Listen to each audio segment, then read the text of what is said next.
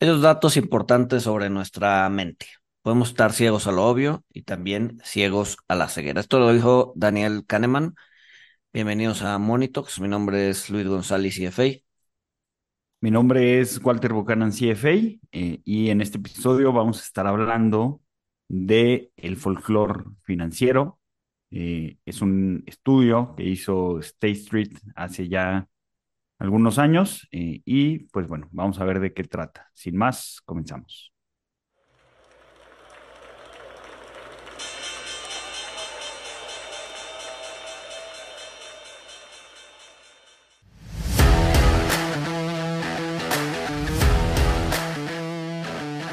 Monito, el otro lado de la moneda. Y bueno, Luis, pues acabamos de leer este estudio. Bueno, yo ya lo había leído hace algunos años, pero creo que es bastante eh, interesante. El estudio se titula El, el folclore financiero, eh, que pues bueno, el folclore es una serie eh, de conocimiento, conductas y creencias que se transmiten, o sea, el folclore en cualquier cosa. El folclore se transmite vía eh, comportamiento y ejemplos, eh, y pues también vía tradición oral. Exacto, es como, es como una, una serie de costumbres que se van, que se van perpetuando con el tiempo, ¿no? A través de, pues como bien dices, ¿no? De observar a los demás, eh, usos y costumbres. y, la, y la pregunta es por qué, por qué, por qué esto es importante, ¿no? ¿Por qué estudiar el folclore del mundo financiero es importante? Y es porque mucho de ese folclore está cargado de sesgos, ¿no? Es un poco la idea del estudio. Sí, también la idea del estudio pues es demostrar cómo, cómo estas creencias eh, pues afectan muchísimo el comportamiento, cómo hay creencias que son eh, inconscientes eh, y pues terminan afectando cómo tomamos nuestras decisiones. Hay datos bastante interesantes y pues muchas veces pues heurísticas que utilizamos que nos ayudan a vivir día a día y cuando el, el folclore pues eh, no nos lleva a, tomar buenas decisiones, pues obviamente esto pues va, va a afectar el desempeño de, nuestras inversiones. Eh, empezaría... bueno, me, Dale, dale. Adelante. Ah, no, te digo, y empezaría con, con o sea, literal con cómo empieza el, el, el, el estudio en donde dice, en donde se cuestiona, ¿no? Si, si Michael Burry, este, eh, este cuate que, que le atinó a la crisis del 2008, ¿no? Que tenía un fondo eh, inmobiliario y que empezó a, a, comprar CDS o empezó a cubrirse en contra de, un, de una catástrofe en el, en el mundo inmobiliario y terminó ganando mucha lana, ¿no? Eh, y la pregunta es, ¿Michael Burry fue exitoso? Este, y pues el folclore financiero te diría que sí, ¿no? O sea, hizo lana, ¿no? Generó alfa, eh, y por lo tanto fue exitoso, ¿no? Pero aquí el estudio empieza a cuestionar eh, esto, ¿no? Si realmente fue exitoso, y termina diciendo, ¿sabes qué? No, no, no fue exitoso porque terminó cerrando su fondo, porque eh, su único meta era generar alfa, ¿no? Y ese es el primer la primer costumbre o la primer o, lo primero con lo que nos topamos en el mundo financiero, ¿no? Si, si, si es capaz de generar alfa constantemente, entonces eres exitoso. ¿Eso es cierto? ¿No? Es cierto que nada más generar alfa te hace un buen portafolio manager o te hace un buen inversionista. A ver, creo que, creo que es una condición necesaria, eh, más no suficiente. No sé qué opinas. Pues, mira, eh, el estudio también menciona sobre el alfa, que bueno, para definir el alfa, pues es el, exceso de rendimientos que se genera sobre un benchmark, que también los benchmarks son parte de, del folclore. Eh, o sea, como lo dices, el estudio menciona que pues todo mundo busca alfa, o sea, tanto los inversionistas profesionales como, como las personas, este, se concentran muchísimo en el alfa. O sea, de hecho, el, estudio menciona que 60% del capital generado por la industria eh, es destinado a la búsqueda de alfa.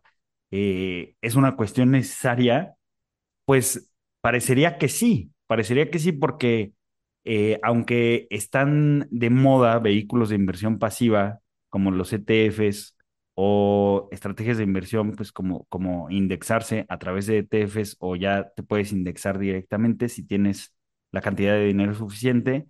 Eh, el estudio menciona que si no, si la industria y los inversionistas no persiguieran la búsqueda de alfa, no habría oportunidades de descubrimiento de precio, no habría price discovery. Por lo tanto, básicamente, si nos vamos a una conclusión extrema, pues no habría mercados, no habría transacciones, este, y pues no habría suficiente volumen para que los mercados financieros se desarrollaran. Aunque alguna vez lo platicamos, ¿no? En el capítulo de, de pasivo contra activo, este, ¿no? Y de mercados eficientes, eh, en donde decíamos que, ok, sí, eh, la inversión pasiva tiene sus cosas positivas.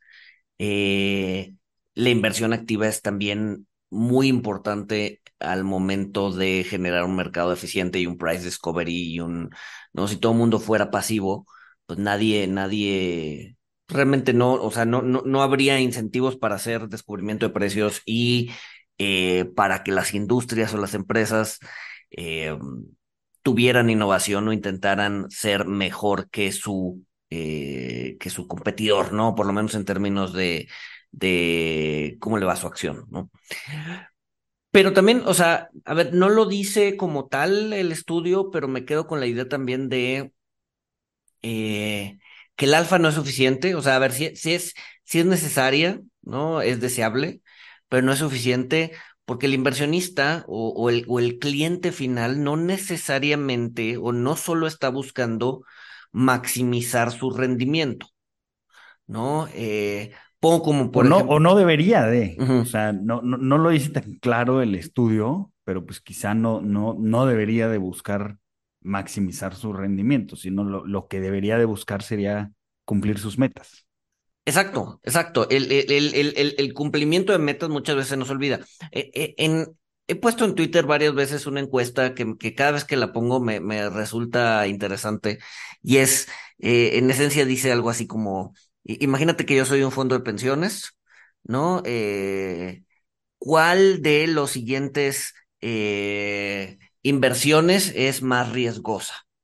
¿no? Y pongo CETES de 28 días, eh, bonos de largo plazo o equity, ¿no? Entonces, la mayoría se, se empieza a discutir si son más riesgosos los bonos de largo plazo o el equity, ¿no?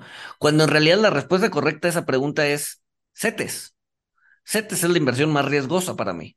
¿no? Porque soy un fondo de pensiones, porque tengo que pensar a largo plazo, porque en el momento en que me invierto en CETES estoy descalzando, ¿no? Estoy, eh, no estoy machando mis pasivos con mis activos, ¿no? Y en ese y en ese, y en ese sentido, pues no estoy cumpliendo con mi meta, y mi meta es que mis empleados se, eh, se, se Que jubilen. el fondo, que el, ajá, que el fondo tenga los, los recursos suficientes en el futuro para pagar esas jubilaciones de los empleados. exacto. Que si tienes la tasa de rendimiento de CETES, pues muy probablemente no vas a lograr tus metas eh, de largo plazo. Exacto, porque es una tasa de corto plazo.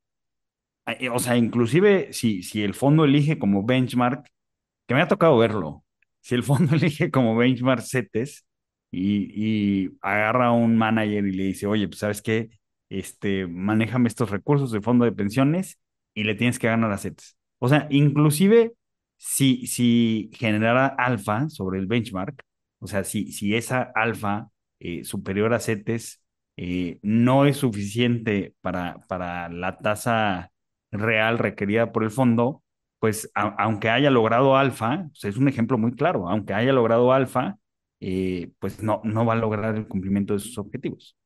Exacto, a ver, y, y te puedes voltear a ver el, el año pasado, ¿no? En donde la mejor inversión fueron CETES. Ok, sí, el año pasado nada le ganó a CETES. Ok, sí, pero en el largo plazo, ¿no? La bolsa, eh, los bonos de largo plazo, eh, pues traen un rendimiento bastante superior a CETES, ¿no? Entonces, Eh, entonces, ese es, ese es, ese es eh, un poco la idea, ¿no? O sea, puedes maximizar, como dices, eh, tu rendimiento, pero si no cumples con las metas del fondo, con las metas del plan de inversión, pues por más que maximices tu rendimiento, pues no necesariamente vas a lograr tus objetivos. Ot- otro ejemplo es, muchas fundaciones en, en México y en Estados Unidos lo que hacen es que viven de sus flujos, ¿no? Eh, o sea, tienen un, un, un capital, tienen, vamos a decir, 100 millones de pesos,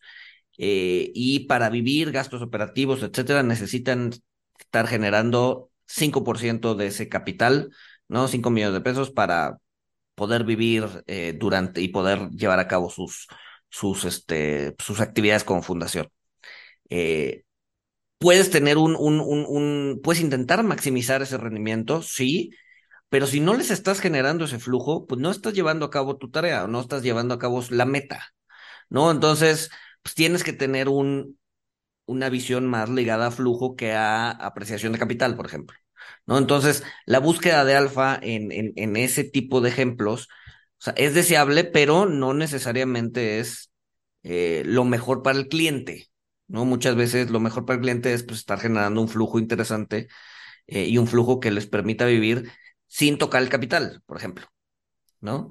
Entonces, Y que, y que sea sostenible, que sea sostenible la, la generación de, de ese flujo. Pero en lo que tú mencionas, o sea, te, te encuentras con otro problema que es parte de, de el folclore financiero, eh, que el estudio le llama el folclore del tiempo.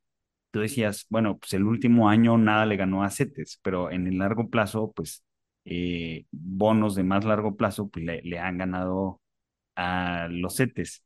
Pero el, el problema de, del folclore del tiempo, eh, pues es que eh, de, de otras maneras, pues está incrustado en, en nuestras creencias. Y pues la- las, las creencias son muy poderosas para, para moldear comportamiento.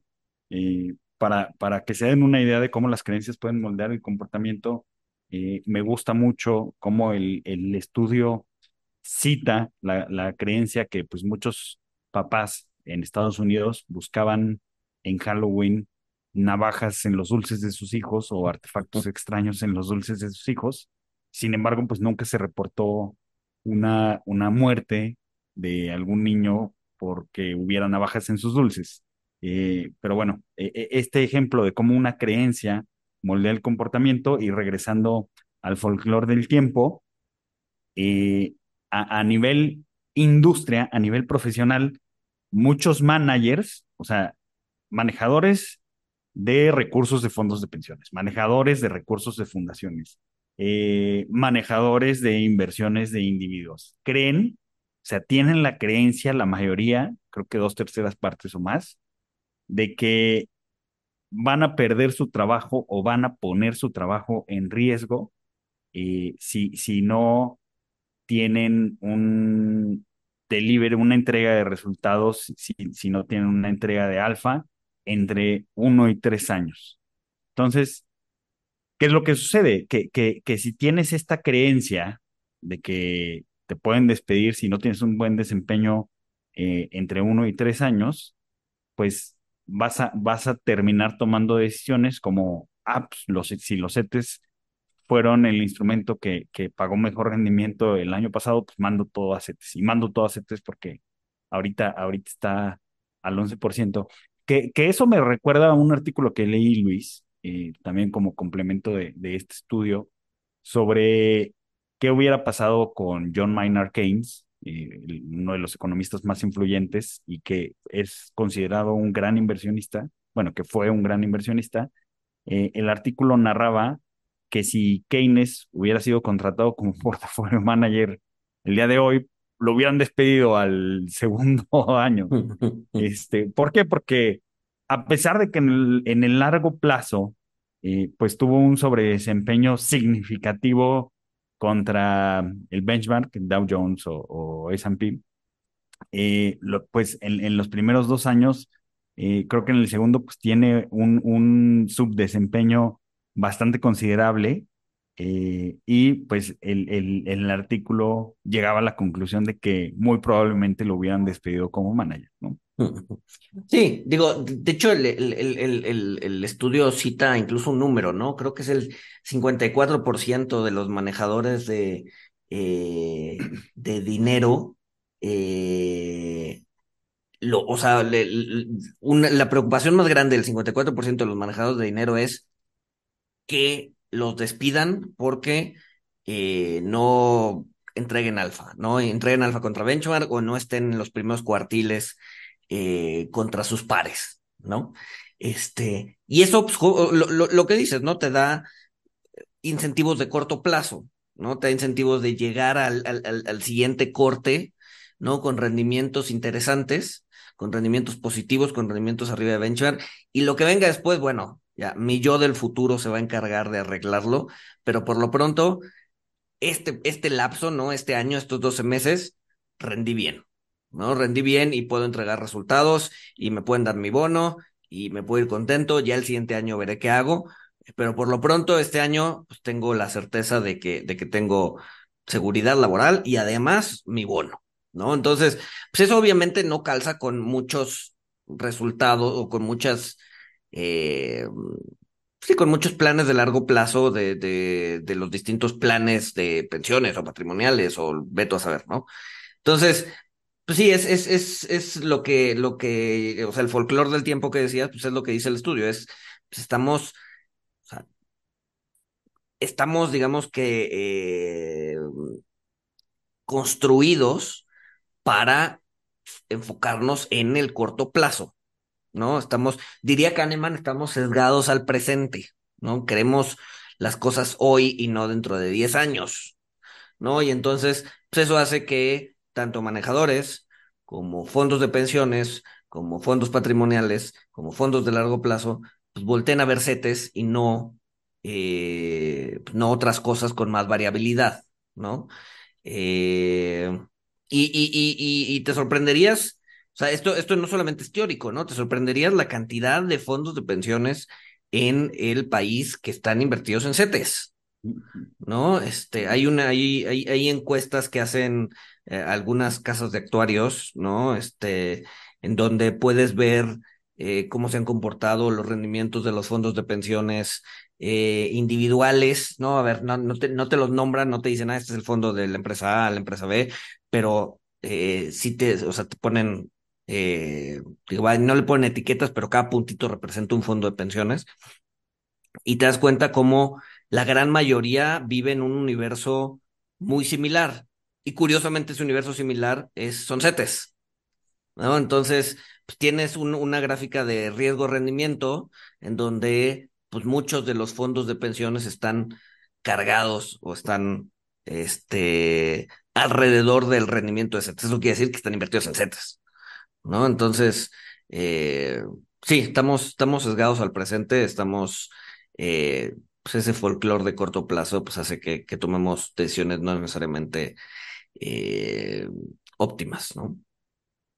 Pues es que creo, que son eh, las dos cosas, ¿no? El, el folclore del tiempo, o sea, el enfoque en el corto plazo, pero también lo que menciona el estudio desde un principio, o sea, el, enfoque excesivo en alfa, eh, en vez, o sea, porque tanto para un inversionista institucional como para un inversionista privado, pues realmente lo que, lo que le ayuda, pues es concentrarse en sus metas de, de corto, mediano y largo plazo. Este, si un inversionista institucional o privado se enfocara en sus metas de mediano y largo plazo, y pues podría llegar a la conclusión quizá de que debería, debería de tener más recursos en tasas reales, por ejemplo, eh, porque pues las tasas reales sí tienen variabilidad, eh, pero pues al menos eh, pues eh, también te quitan el riesgo de reinversión, ¿no? Que eso, eso no lo ves en el corto plazo, eso seguramente estos fondos de pensiones que están concentrados en CETES, pues ahorita no lo ven porque dicen estoy ganando el 11%, eh, pero pues seguramente sí estaban pariendo chayotes hace algunos años cuando las tasas estaban eh, abajo del 4%, eh, y pues obviamente pues los rendimientos reales no alcanzaban. Eh, y es curioso porque, pues bueno, platicando con, con prospectos, eh, pues particulares e institucionales, o sea, llegas y les dices, oye, este sería un buen momento para que amarraras tasas reales, que están arriba del 4%, eh, sin embargo, o sea, persiste, persiste el, el, el folclore del tiempo y el folclore del corto plazo, y, y al ver que lo mejor que podrían hacer para sus obligaciones dentro de 10 años, 20 años, pues sería amarrar la tasa real, eh, le, tienen mucho nerviosismo de que, pues sí, pues de que los jefes este, o un comité los vaya a regañar porque eh, tomaron tasas de reales de largo plazo que son más volátiles, ¿no? Claro, sí, ¿no? Y a ver, y, y muchos ni siquiera le entienden, ¿no? A la tasa real, ¿no? ¿Por qué, por qué te invertiste al 5% cuando el set está al 11%? Así de, bueno, a ver, ¿no? Una es una tasa real y otra es una tasa nominal, ¿no? Entonces también luego es difícil, es difícil entenderlo, ¿no? Y dado que muchos planes no los llevan desde el área de finanzas, ¿no? Sino los llevan desde el área de recursos humanos, pues entonces, o sea, la, gente de recursos humanos, pues no necesariamente está, está empapada en términos financieros o no está empapada en cómo está funcionando el mercado, ¿no? El área de recursos humanos tiene otras, muchas otras cosas que hacer que estar viendo cómo funciona un plan de pensiones. Entonces, pues lo que buscan es minimizar el riesgo de que las cosas puedan salir mal, ¿no? Entonces, por eso CETES, por eso eh, corto plazo, por eso, ¿no? O sea, el, un plan, un, un plan de pensiones debería ser llevado por lo menos desde el punto de vista operativo del plan, desde el punto de vista financiero del plan, desde el área de finanzas de una empresa, no desde el área de recursos humanos, ¿no? Ya todo lo demás, ¿no? Eh, eh, digamos, eh, tratar con los, con los empleados, ver que se inscriban, etcétera, etcétera. Eso sí lo debería llevar recursos humanos, ¿no? Pero la supervisión, y, y, y, eso me da pie a hablar de, de, del siguiente folclore, pero la supervisión debería ser desde el área de recursos, digo, desde el área de, desde el área financiera, ¿no? Luego está el, el otro, otro folclore que dice que, bueno, que ellos llaman el de eh, falso confort, ¿no? Eh, que en esencia es buscar delegar tus responsabilidades a alguien, a, un experto, ¿no? Y, y, y, y, pongo entre comillas experto porque eh, creo que, creo, no, no, no sé si tú estás de acuerdo, Walter, pero yo, yo siempre repito que en, que en, que en inversiones, pues, o sea, en, en, esencia, en cualquier ciencia social, ¿no? Economía e inversiones incluidas, eh, pues no hay expertos, ¿no? Igual y hay gente que no tiene puede haber expertos. mayor intuición, o no, pero expertos como tal, pues no, ¿no? Te, o sea, tienes, tienes que tener como un conocimiento muy claro de, de, de, pues, de cómo se comporta el ser humano como para llamarte experto. Y aún así, pues es, o sea, somos impredecibles, ¿no? Eh, entonces, bueno, el, el, el, un, un, ejemplo del folclore del, del, falso confort es eh, pues delegar o usar demasiados consultores de inversiones. Por ejemplo, eh, un plan de 100 millones de pesos, 200 millones de pesos, dividirlos en cinco managers o diez managers, ¿no? Que dices, a ver, a cada manager le estás dando pues, migajas, ¿no? Entonces, pues no necesariamente van a, van a poder hacer una buena cartera, ¿no? Pero pues tú dices, oye, pues estoy, eh, ¿cómo se dice?, diversificado en managers y la probabilidad de que salga mal, pues es baja, ¿no? Cuando en realidad no necesariamente eso es cierto. Eh... Sí, de, de hecho, ese estudio eh, o sea, vio el desempeño de los managers externos eh, y pues no había evidencia de que tuvieran un sobredesempeño. Exacto, exacto. Eh, otro es el, uso excesivo del departamento de compliance, por ejemplo. ¿No? Este, el, el hecho de tener ahí a un alguien que esté supervisando que las cosas estén bien, nos, nos, nos, tranquiliza cuando en realidad la persona que está supervisando que las cosas estén bien, pues también es una persona, ¿no? Y es un ser humano y se puede equivocar y puede tener una falsa lectura de una regla, ¿no? Y eso pues te lleva a tener problemas, ¿no? Entonces, el simple hecho de tener un, un departamento de compliance no te exime de que eh, las cosas vayan a salir mal, ¿no? Entonces, eh, pues también el uso, el uso excesivo de compliance, pues no necesariamente, o sea, te da ese falso confort, pero no necesariamente eh, te, te, blinda completamente a, problemas, ¿no? Sí, que, que, aquí también, o sea, citan que el, el uso excesivo de, de, compliance este, y de, pues sí, de, también de, equipo legal para, para poner eh, disclosures y leyendas en, material que se distribuye sobre inversiones, como por ejemplo el típico, este, rendimientos pasados no garantizan rendimientos futuros. Este, o sea, el, el confort que se le pone a, a los disclosures y disclaimers, eh, pues es, es, podría ser excesivo, podría crear la ilusión de que se está brindando transparencia cuando pues, realmente los inversionistas no los leen. O sea, la, la, la gente que consume este tipo de materiales no, mm, el 60-70% no revisa los disclosures, este, casi muchas personas nunca los leen eh, y pues realmente resulta contraproducente eh, porque pues paradójicamente resulta en, en, más opacidad en la industria.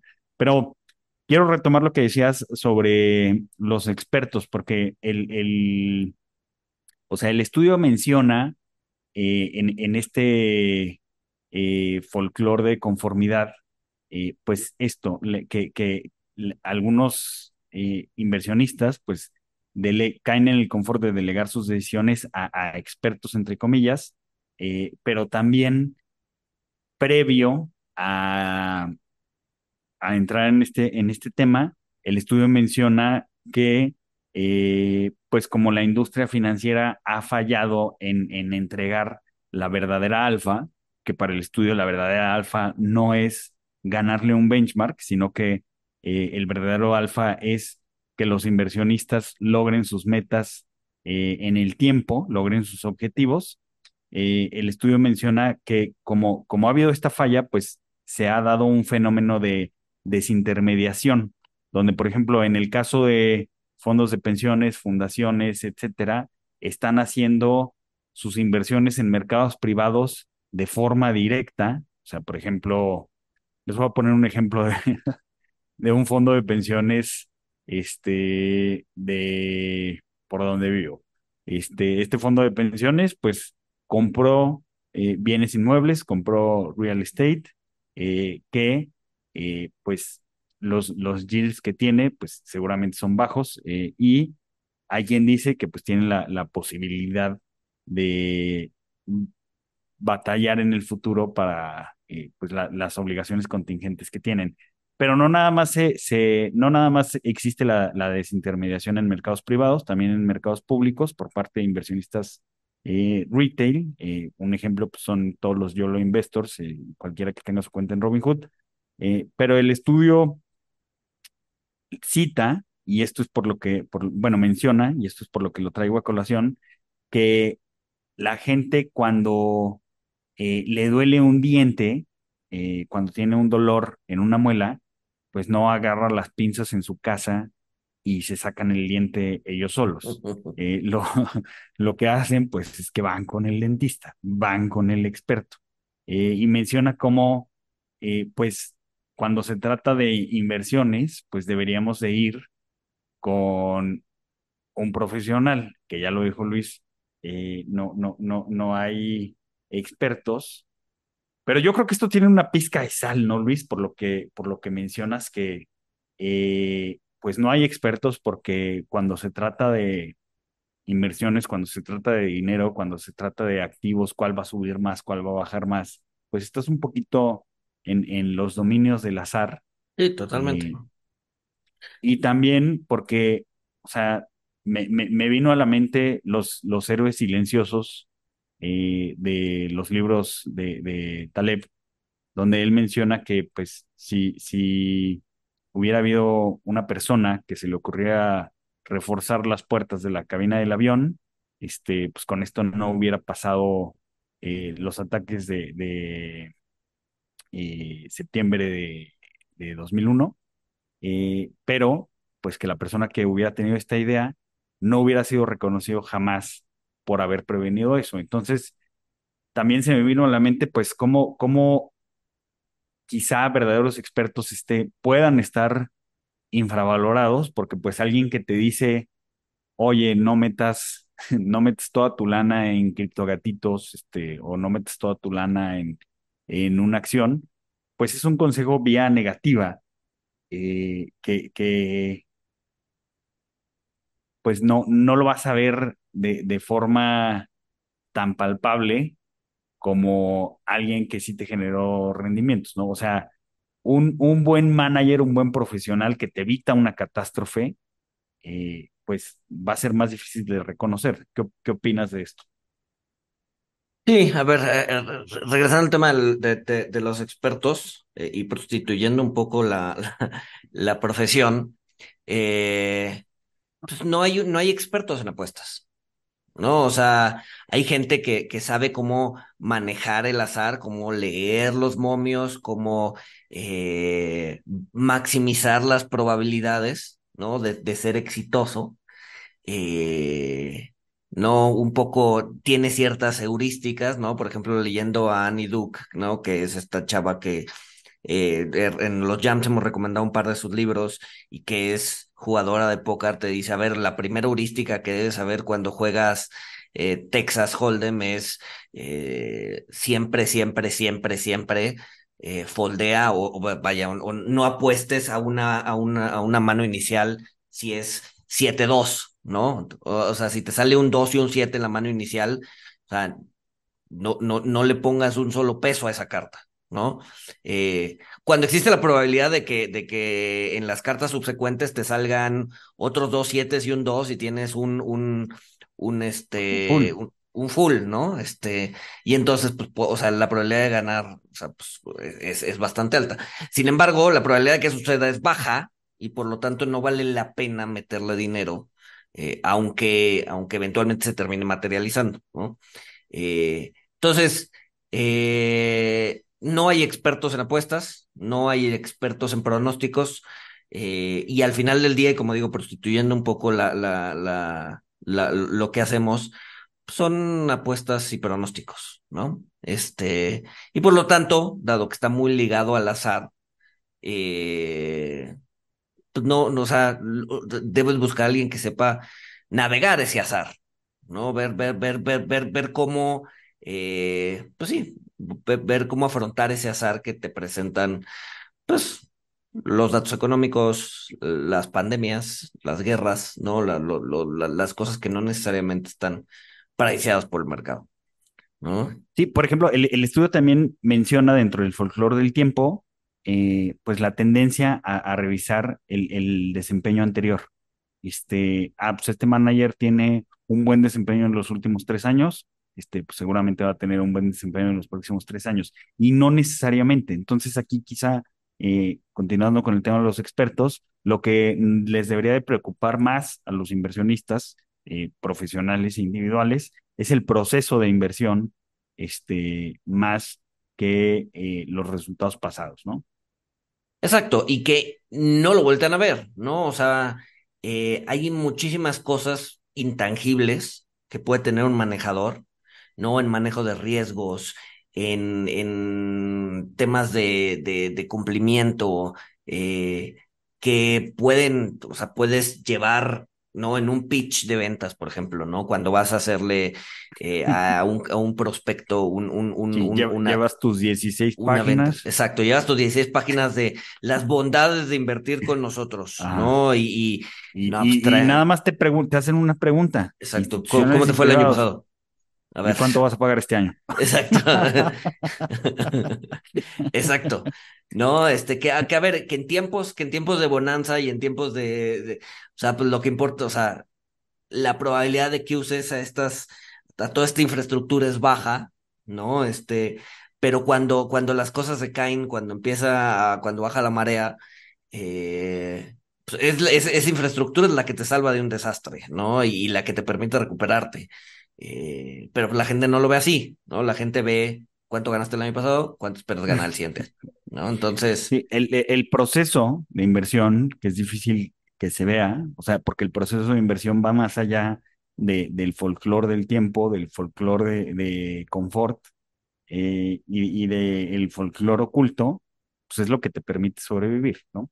Este, pero bueno, miren, pasando a, o sea, porque esto se me hizo muy importante, Luis. Eh, eh, o sea, el, el, folclore del tiempo, el folclore del falso confort, o sea, ya hemos hablado de, esto en otros episodios este, de, Monitox, eh, los episodios de, de Behavioral Finance. Pero miren, aquí hay un dato en este estudio que habla de, de del folclore que no vemos y también aludiendo a la cita eh, que dijo Luis González al inicio del podcast, eh, somos, ciegos a lo obvio y somos ciegos ante la ceguera. Eh, chéquense estos datos. Nuestro, nuestro cerebro inconsciente llega a, las decisiones eh, siete o diez segundos antes de que estemos conscientes de que tomamos esa decisión. Eh, entonces, con, con esto, o sea, mapeando un poquito esto, investigadores se dieron cuenta de que podían predecir las decisiones de las personas eh, con, con una eh, certeza, con, con 70% de, de, de, certeza, estudiando la, la, actividad cerebral inconsciente.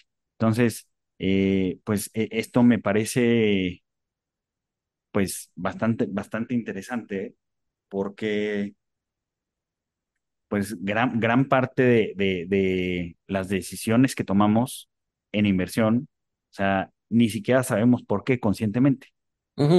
No, y el estudio justamente habla, de, o sea, otra de las cosas que no vemos es, eh, hablando ya más de behavioral, es el self-attribution bias, ¿no? El, el, el, el sesgo de autoservicio, ¿no? Este, en donde en esencia el, el sesgo te dice, si las cosas salen bien, soy porque soy, es porque soy bien fregón, es por mi capacidad analítica y por porque puedo predecir el futuro de una manera más acertada que el resto, etcétera, etcétera.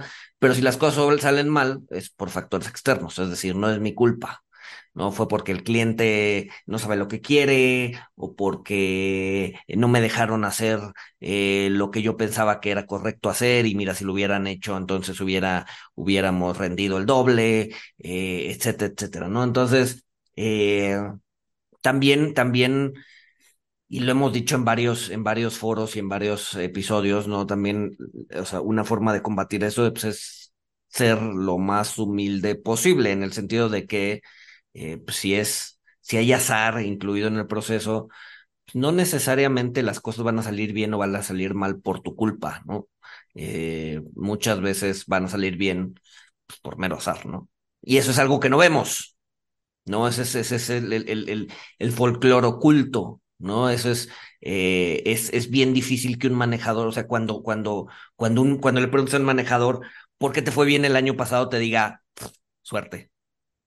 No, no, o sea, no. Claro, es bien difícil, o sea, pero insisto, cuando tú le preguntas a un manejador, o sea, su, su, su cerebro, segundos antes, ya va a haber dicho, ah, huevo, fui yo. Este, de, de una forma inconsciente, o sea, por, eso es tan importante ver de dónde viene el, el folclore. O sea, cuando, cuando inversionistas individuales están tomando decisiones, o sea, a nivel inconsciente, se están concentrando en el alfa. Es que chequen esta dicotomía. Aunque ellos, aunque ellos de manera consciente lo que les preocupe son sus objetivos de largo plazo, pues el, el, el folclore este, y el inconsciente, pues hace que se concentren en, en, algo que no va a pesar tanto al final eh, para la toma de decisiones, ¿no?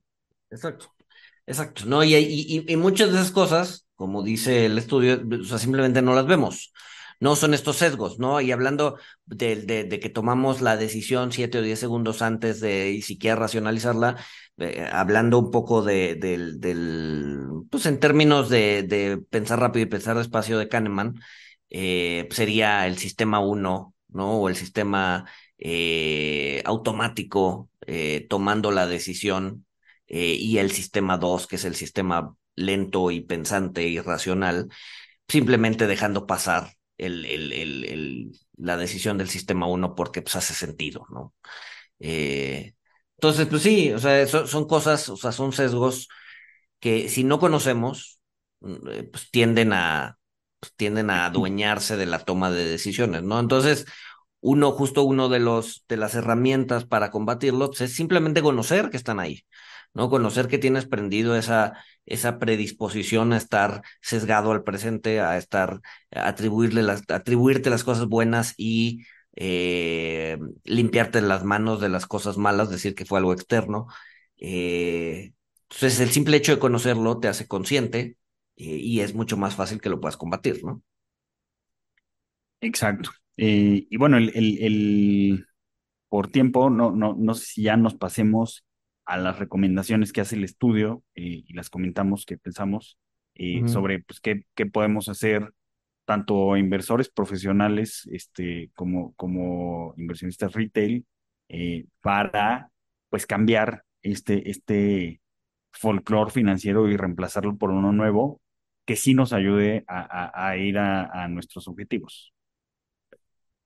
A ver, lo primero que diría es, eh, ah, lo que pasa es que es bien complicado porque, o sea, no, no, no, no requiere, no, no es que requiera mucha ciencia hacerlo, pues requiere mucho desgaste mental estar cuestionando todo, todo el tiempo, ¿no? Este, creo que, eh, creo que es un, esa es una forma de, de combatir lo, lo, lo, eh, el folclore eh, financiero que muchas veces está plagado de sesgos. Estar, oye, a ver, en la carrera, mis jefes, mis mentores me han dicho que las cosas son así, ¿realmente son así? ¿No? Entonces, el el simple hecho de sentarte a pensar o a cuestionar las bases o los fundamentos sobre los que tu conocimiento fue adquirido y fue levantado, fue construido, creo que es, eh, a ver, es bien cansado, es bien complicado en términos mentales, pero muchas veces paga, paga buenos dividendos, ¿no? Sí, claro, se, se dice más fácil de lo que se hace, y, pero pues paga, paga buenos dividendos. Que también algo que, que se dice más fácil de lo que se hace, pues es eh, estar consciente de, de, de los sesgos conductuales. Este, que pues bueno, esto ya, ya hemos hablado eh, mucho sobre esto. Eh, también es muy fácil estar consciente de los sesgos, este, pero pues también es muy fácil caer en el overconfidence de que porque estoy consciente de los sesgos los voy a poder controlar. y pues no, deberíamos de, deberíamos de ser más humildes respecto a esto. Una, una recomendación de, del estudio que yo concuerdo con ella, eh, también ligada al comportamiento, es que ellos eh, abogan por tener eh, un asset allocation modificado conductualmente. Eh, ¿qué, qué es un asset allocation modificado conductualmente? Bueno, antes en el estudio mencionan que eh, eh, 20% de los inversionistas considerarían cambiar su portafolio ante bajas en el mercado en un periodo de un año. De esos inversionistas, el 90% cambiarían de portafolio antes de tres meses. Entonces, un portafolio modificado conductualmente, pues si tú te das cuenta de que, de que tus clientes o de que tú eh, tienes mucha aversión al riesgo, pues por mucho que te presenten un portafolio que está optimizado ante las clases de activos, este, y que eh, recurriendo otra vez al folclore viejo, tiene confianza excesiva en métricas como la volatilidad, como el benchmark, etcétera. Quizá lo mejor que deberías de hacer, eh, en vez de eh, irte por ese modelo optimizado, pues sería utilizar un modelo modificado conductualmente, donde quizá vas a evitar ciertas clases de activos. A lo mejor la renta variable no es para ti, a lo mejor ni siquiera el tipo de cambio es para ti, o a lo mejor simplemente bastaría con eh, pues tener más recursos disponibles en, en instrumentos menos volátiles. Que esto me recuerda al artículo que comenté en la Jam Session de William Bernstein, donde decía es mejor un portafolio subóptimo que puedes mantener en el tiempo que un portafolio óptimo que pues vas a querer salirte en la primera de cambios. Sí, claro, sí, claro.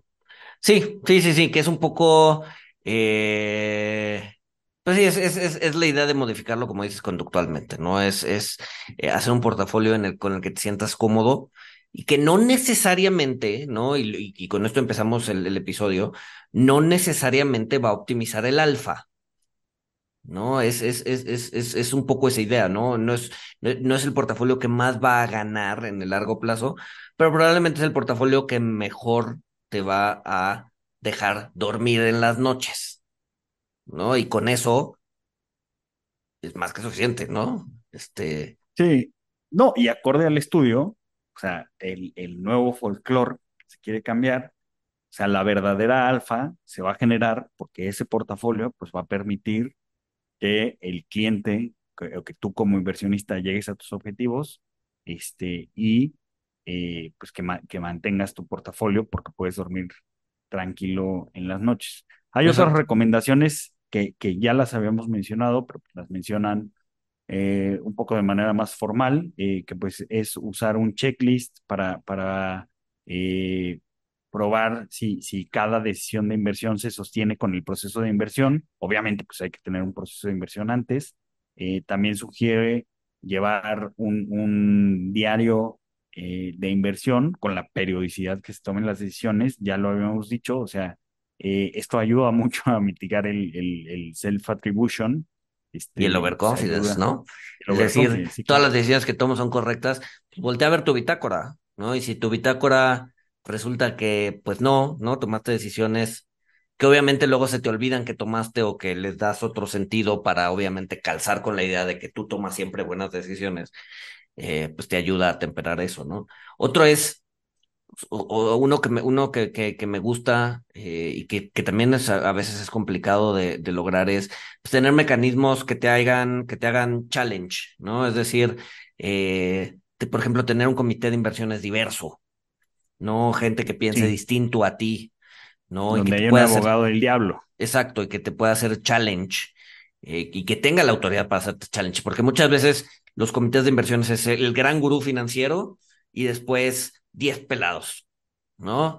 Eh, que solamente siguen las órdenes del gran gurú financiero. Pues eso, eso no es, eh, eso no es, no, no, no, en Pensar, ningún, sí, en, si, en si ningún todo el mundo en el, si todo el mundo en la habitación está pensando lo mismo, entonces nadie está pensando. Nadie está Y, pensando, y ¿no? además una nota, o sea, algo curioso, o sea, tienes al gurú financiero, este, y luego muchas veces en los, en los comités te muestran, ¿no? Cómo están invertidos los peers. Este, ah, este, todo mundo tiene, este, GameStop, este. Entonces dices, ah, no, pues si todo el mundo lo está haciendo debe estar bien.